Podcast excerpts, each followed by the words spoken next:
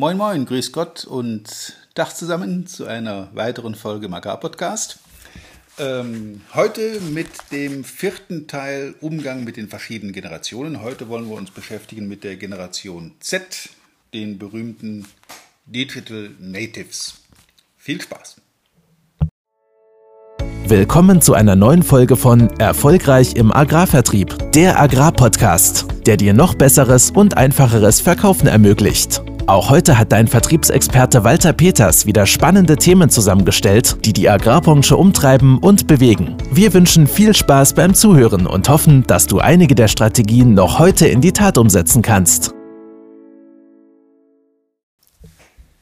Die Generation Z, die Digital Natives, also die Leute, die mit den digitalen Medien geboren wurden und aufgewachsen sind, die also die Zeit vor Mobilfunk, vor Handy etc. gar nicht mehr kennen, die auch aus eigenem Erleben zumindest nicht in der Benutzung Telefonzellen kennen und die äh, Autos ohne Assistenzsysteme eben auch praktisch nicht kennen. Diese Leute sind zwischen 1995 und 2010 geboren, also heute äh, 25 bis 10 Jahre alt. Also das ist die jetzt kommende junge Generation. Da sind Studenten drunter, da sind Schüler drunter, da sind Hofnachfolger drunter, da sind aber auch Kinder drunter, die jetzt schon mit dem Kindertrecker durch die Gegend fahren, beziehungsweise, wenn sie zehn sind, vielleicht auf dem Hof auch schon die großen Trecker fahren dürfen. Nicht dürfen, aber können. Viele von denen können das schon. Was ist mit diesen Leuten? Auf der Arbeit, sofern sie denn bereits arbeiten oder studieren, suchen sie äh, inhaltlich und auch vom Arbeitsplatz viel Abwechslung. Die haben gerne immer wieder wechselnde Bedingungen, äh, sind aber gleichzeitig auch sehr darauf äh, aus, finanzielle Stabilität zu erreichen. Also eher Leute, die zwar gerne flexibel arbeiten möchten, die auch gerne äh, in unterschiedlichen Orten und Plätzen arbeiten wollen, die sind sehr mobil, die sind auch nicht so sehr ortsgebunden wie wir das aus unserer Generation her kennen, aber trotzdem finanziell Stabilität suchen. Also eher ein Angestelltenverhältnis, wo das Einkommen möglichst sicher ist, wobei sich die Arbeitswelt natürlich auch jeden Tag wandelt. Große Konzerne äh, haben große Probleme.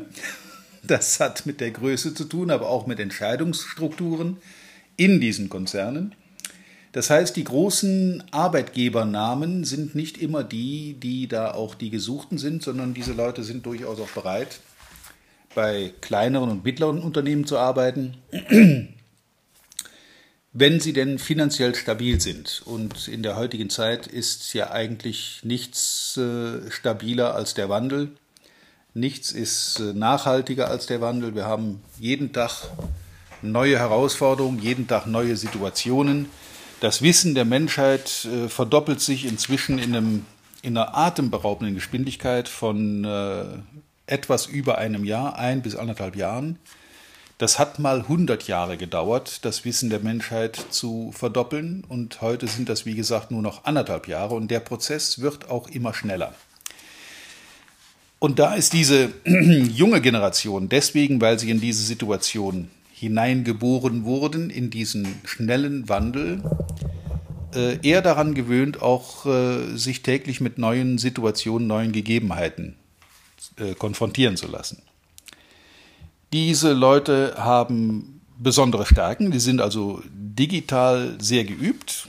Die neuen Medien sind für diese Leute vollkommener Alltag, völlig normale äh, Situation, völliger Alltag, wenn man das vergleicht. Wenn ich heute bei meinen Kindern zusehe, mittlerweile fast bei meinem Enkel zusehe, wie der mit Handy, Smartphone, Laptop, Internet etc. umgeht, äh, dann bin ich da schon überrascht, warum mir das nicht so einfach gelingt. Naja, also digitale Fertigkeiten sind da äh, stark ausgeprägt.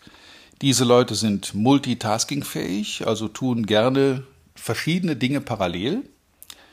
Sie sind durchaus unternehmerisch denkend, sind wiss- und lernbegierig, möchten praktisch dauernd neue Dinge erfahren, werden aber natürlich auch mit Informationen, ähnlich wie wir alle inzwischen, äh, zeitweise auch komplett überhäuft und auch überfahren. Es wird oft auch zu viel an Informationen. Ich habe das irgendwann im Training mal mit den Teilnehmern durchgerechnet, wie viele Kommunikationswege jeder Einzelne praktisch im Alltag permanent nutzt. Das fängt dann an beim persönlichen Gespräch, beim Treffen, geht über das Telefonat, über E-Mail, über Briefe, auch Faxe sind noch äh, zumindest stellenweise in Gebrauch. Die Leute haben alle mittlerweile ein Mobil, ein Smartphone, manche sogar zwei oder gar drei, ein Tablet, ein PC, äh, E-Mail, verschiedene E-Mail-Adressen, privat, beruflich. Man hat ein privates Handy, ein berufliches Handy, in diversen Foren, in WhatsApp, SMS. Also wir kamen auf eine Zahl im Schnitt, ich meine, es wären so 15 bis 20 Kommunikationswege gewesen, auf denen die Leute heutzutage vollkommen alltäglich und permanent und auch parallel kommunizieren. Multitasking ist aber nicht immer eine besondere Stärke, sondern kann auch eine Schwäche sein, denn diese Leute dieser Generation der heute 10 bis 25-Jährigen, äh, die haben durchaus Konzentrationsprobleme. Okay, die habe ich auch, das mag dem Alter geschuldet sein. Ich muss mich auch manchmal zwingen, an bestimmten Aufgaben entsprechend lange und nachhaltig dran zu bleiben. Ähm, vor allen Dingen, wenn sie mir keinen Spaß machen, dann lasse ich mich da sehr gerne ablenken. Aber diese jungen Leute haben tatsächlich Konzentrationsprobleme und ich merke das auch im Training sehr konkret, weil vor ein, zwei Jahrzehnten, also vor 10, 20 Jahren, wäre niemand auf die Idee gekommen, in ein Training zu gehen mit einem Referenten und dort auf den Tisch ins Sichtfeld sein Handy zu legen das ist heute vollkommen alltäglich. Jetzt gibt es viele Kollegen, die versuchen, das mit Gewalt zu unterbinden. Ich habe mich entschieden, das nicht zu tun. Äh, ich weise darauf hin, dass äh, die Ablenkung beim Handy natürlich sehr groß ist, auch wenn es nur da liegt. Da gibt es übrigens auch eine nette Untersuchung dazu, was das für eine Auswirkung auf die Konzentrationsfähigkeit hat, wenn das Handy auf dem Tisch liegt während der Arbeit. Äh, und die Wissenschaftler haben also rausgekriegt, wenn das Handy mit dem Gesicht nach unten auf dem Tisch liegt, dann ist die Aufmerksamkeit zu dem, was gerade drumherum passiert, um ungefähr 30 Prozent reduziert. Also man ist nur noch zu 70 Prozent zugegen. 30 Prozent sind fürs Handy da. Wenn das Handy mit dem Gesicht nach oben liegt, so dass man das Display sehen kann, dann sind nur noch 50 Prozent Aufmerksamkeit bei mir als Referent und ich merke das dann auch, dass die Leute nicht immer komplett bei der Sache sind. Wenn sie dann direkt angesprochen werden, wie früher in der Schule, dann läuft der ein oder andere rot an, weil er gerade seine letzte WhatsApp gelesen hat und so weiter. Ähm, also 50 Prozent Aufmerksamkeit sind dann perdu. Wenn jetzt auf diesem Handy-Display während einer solchen Trainingsreihe dann auch noch irgendwas aufblinkt. Also irgendeine WhatsApp-Nachricht kommt rein, es ist eine Benachrichtigung auf dem Display zu sehen, dass irgendeine E-Mail reingekommen ist, dann ist die Aufmerksamkeit zu 80 Prozent beim Handy und nicht mehr bei mir. Wenn jetzt noch sich jemand mit verschränkten Armen dahinsetzt, zurückgelehnt in so einer Abwartehaltung im Sinne von so Trainer, ich bin da, meine Anwesenheit ist hiermit erfüllt, der Rest ist jetzt dein Problem, was übrigens auch die, äh, die Aufmerksamkeit, allein diese Körperhaltung reduziert die Aufmerksamkeit in einem Seminar äh, um auch nochmal gute 40 bis 50 Prozent. Wenn also jetzt jemand eine solche Sitzhaltung einnimmt, zurückgelehnt auf den Stuhl, die Beine von sich gestreckt, die Arme verschränkt und das Handy blinkt auf, dann ist Handy 80 Prozent Aufmerksamkeit und 40 Prozent sind noch weg wegen der Sitzhaltung, dann ist diese Person zu minus 120 Prozent noch mental anwesend. Kleiner Scherz am Rande. Man sieht ihn zwar körperlich noch da sitzen, aber er ist in einer ganz anderen Welt unterwegs. Und das ist auch eine Schwäche. Diese Konzentrationsprobleme äh, spüre ich in den letzten Jahren in Trainings auch deutlich, dass die Leute natürlich alles verstehen und auch begreifen und auch sagen, ja, das ist äh, absolut nachvollziehbar, aber es dann zwar im Kurzzeitgedächtnis gespeichert haben, aber nicht umsetzen. Dazu muss man in so einem Training dann auch Praxisübungen machen, damit man das vorher Gehörte dann auch in die Praxis selber umsetzen kann und selber anwenden kann. Sonst ist der Lerneffekt in so einem Training relativ gering, weil dann ist es nur ein Vortrag und jeder von euch weiß selber, wenn ich in einem Vortrag sitze, dann sind in jedem Vortrag schon mal Passagen, die mich jetzt nicht so wirklich interessieren. Zumal, wenn der Vortragende jetzt auch noch äh, nicht der geübteste ist und elend und ellenlange Zahlenreihen aufs Flipchart wirft oder auf die, auf die Leinwand wirft, äh, die man überhaupt nicht erfassen kann, dann ist die Aufmerksamkeit auch da während eines Vortrags relativ gering. Ja, wie geht man jetzt mit diesen Leuten um, wenn ich die denn als Kunde vorfinde oder als Hofnachfolger, als Mitarbeiter, als mitarbeitendes Familienmitglied auf dem Hof? Diese Leute sind natürlich die Zukunft, zumal dann, wenn sie die Entscheidung getroffen haben, sie wollen den Betrieb weiterführen. Diese Leute haben viele Ideen, das haben alle jungen Hofnachfolger, die ich so kennengelernt habe, es sind nur wenige drunter, die einfach weitermachen wie bisher. Die meisten möchten schon gerne auch neue Akzente setzen und neue Ideen selber ausleben. Das führt dann oft zu äh, leichten Reibereien mit den Vorgenerationen, also Y oder X, äh, bis hin zu äh, ja durchaus ernsthaften Familienkrächen. Und manchmal ist dann so ein Besuch im Außendienst auch so eine kleine Art äh, Psychotherapie oder, oder Paartherapie zwischen Vater, Sohn, Mutter, Tochter damit die sich nicht permanent in die Wolle kriegen und man dann als äh, Schlichter irgendwo dazwischen sitzt. Das ist dann immer schwierig, wenn man da irgendwo Partei ergreift, im Sinne von, jetzt lass den Jungen doch auch mal was sagen, dann hat man den Alten gegen sich, sage ich dem Jungen aber, ähm, jetzt hör doch mal auf deinen Vater, der hat ja nur auch seine Erfahrung, dann habe ich den Jungen gegen mich. Also in so einer Situation möglichst neutral bleiben. Wir sind keine Psychotherapeuten, auch wenn es manchmal so aussieht. Ja, diese Jungs haben oder Mädels haben frische Ideen, die haben auch manchmal Flausen im Kopf, die haben Dinge äh, im Hinterkopf, die äh, ja vielleicht auch manchmal ein bisschen bekloppt sind.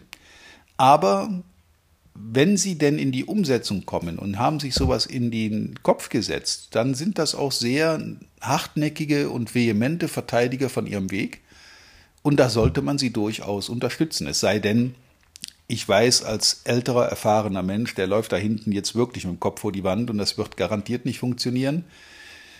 Ich neige aber tatsächlich dazu, in so einer Situation nicht ja, aber zu sagen, sondern okay, warum nicht?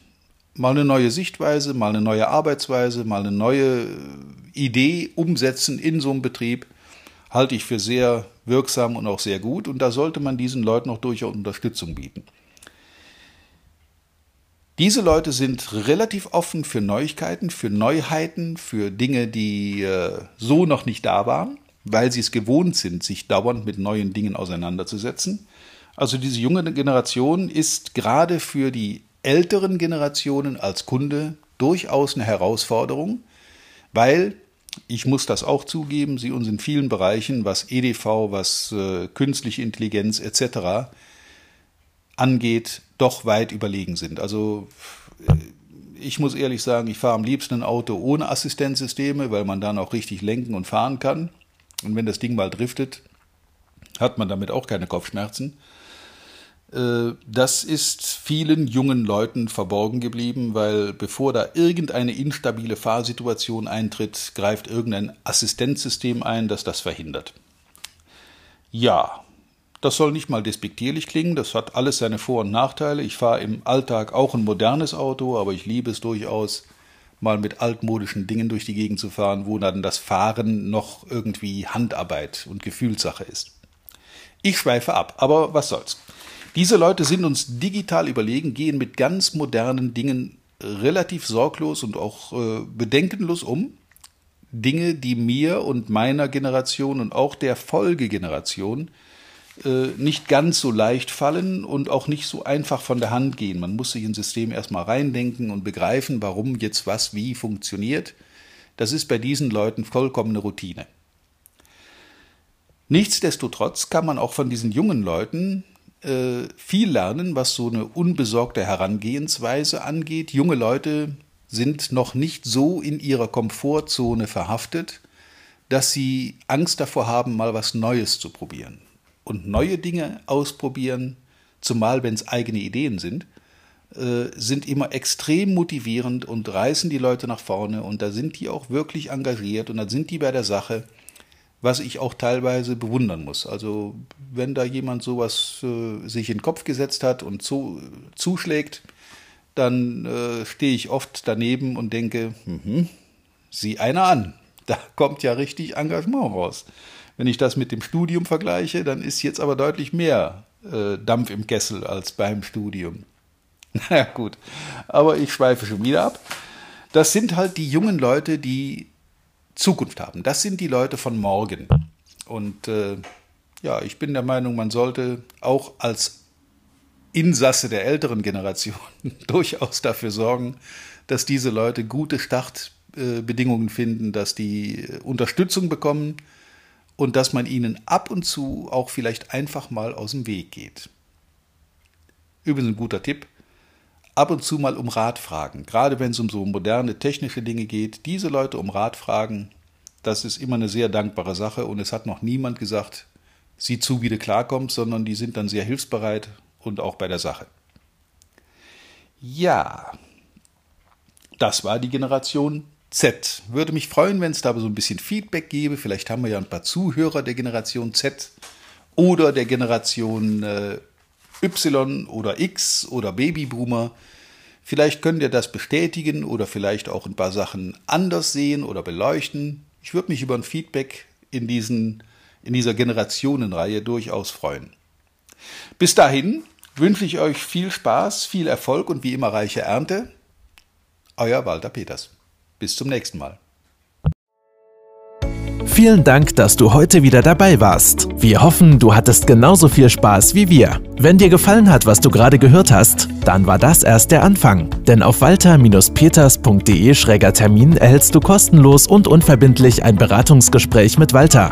In diesem 30-minütigen, völlig kostenfreien Erstgespräch erarbeitet Walter mit dir einen Schritt-für-Schritt-Plan, den du direkt anwenden kannst. Du lernst zum Beispiel, wie du deinen Umsatz innerhalb weniger Wochen deutlich steigerst, wie du mehr Neukunden für dich gewinnst und deine Verkaufsgespräche erfolgreich abschließt. Da Walter immer nur eine begrenzte Zahl von Anfragen bearbeiten kann, warte nicht zu lange. Denn Fakt ist, wer weiterkommen will, braucht einen Experten. Walter hat mit über 40 Jahren im Vertrieb und 15 Jahren als Trainer schon zahlreichen erfolgreichen Unternehmen dabei geholfen, ihre Umsätze massiv zu steigern und Kundenverhandlungen deutlich zu vereinfachen. Wenn du also wissen willst, ob du für ein Erstgespräch in Frage kommst, geh auf walter-peters.de-termin und fülle das Formular aus. Bis zum nächsten Mal bei Erfolgreich im Agrarvertrieb, der Agrarpodcast. Wir wünschen dir reiche Ernte.